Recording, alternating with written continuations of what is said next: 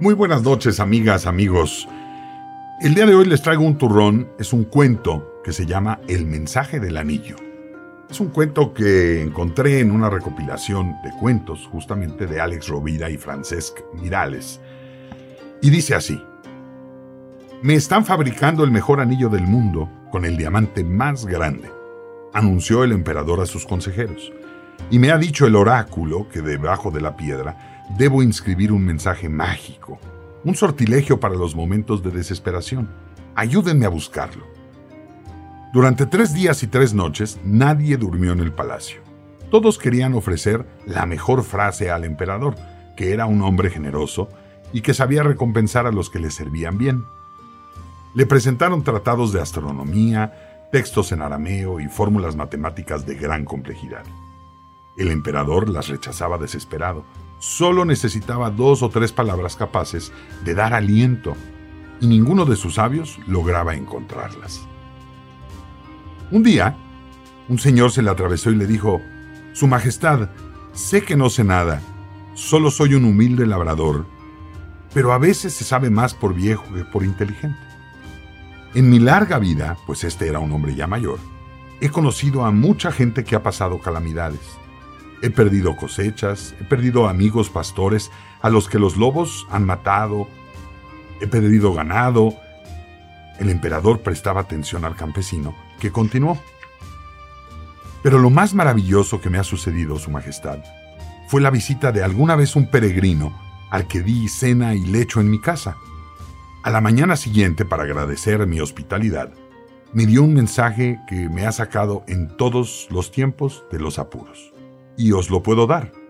Pero debes esconderlo en el anillo y leerlo solamente cuando no encuentres salida a una situación, cuando todo lo demás haya fracasado.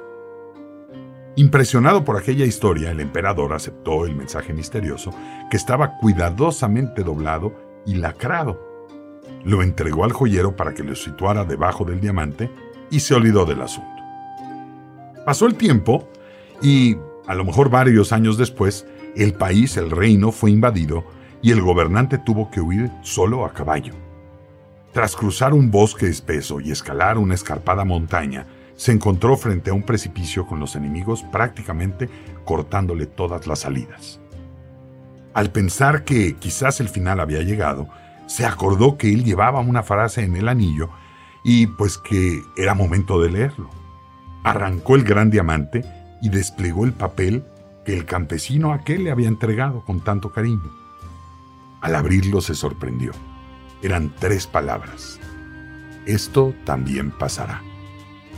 El emperador, por supuesto, asintió con la cabeza y dijo, efectivamente, tanto si me matan como si caigo por el barranco, el mal trago finalmente acabará.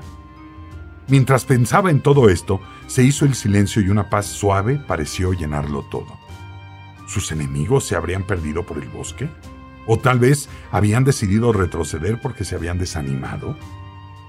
Guardó con cuidado el papel en el interior del anillo y se sentó al borde del precipicio lleno de calma.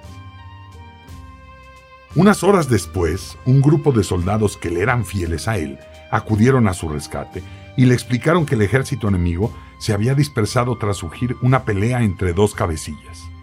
Sus hombres habían aprovechado para reconquistar el territorio y la paz finalmente estaba volviendo a reinar en el país, en su reino. Decidió celebrar entonces su victoria a lo grande. Invitó a todo el pueblo a una semana de banquetes, fiestas, torneos y bailes. Se asomó por el balcón del palacio para recibir los aplausos de su pueblo. Allí estaban todos, grandes y niños, mujeres y hombres, incluso los gatos y los perros. Sin embargo, lo que el emperador deseaba era reunirse con el labrador, con el campesino aquel, para agradecerle el regalo de tres palabras que, poniendo serenidad en su corazón en ese momento, le habían salvado la vida. Al caer la noche, montó en su caballo y fue en búsqueda del campesino para darle de alguna manera un regalo, devolverle el mensaje justamente que le había dado, y ahora que todo había estado, había vuelto la paz y la prosperidad. Finalmente lo encontró. Al darle el regalo y al agradecérselo, el campesino le dijo, ¿quién le dijo su majestad que este mensaje es solo para los malos tiempos? La verdad del mensaje es clara y sirve tanto para los malos como para los buenos tiempos. Sin entender muy bien lo que le había querido decir con esto, el emperador volvió a leer el mensaje. Esto también pasará. Nada permanece, dijo el campesino. Todo pasa. Lo malo y lo bueno. Las cosas que nos suceden y también las emociones que nos provocan. La alegría y la tristeza. El miedo y la seguridad. El dolor y la felicidad. Son caras de una misma moneda. Nuestra vida. Hay que vivir el momento y saber aceptar cada una de sus partes por igual. Provecho y que lo disfruten.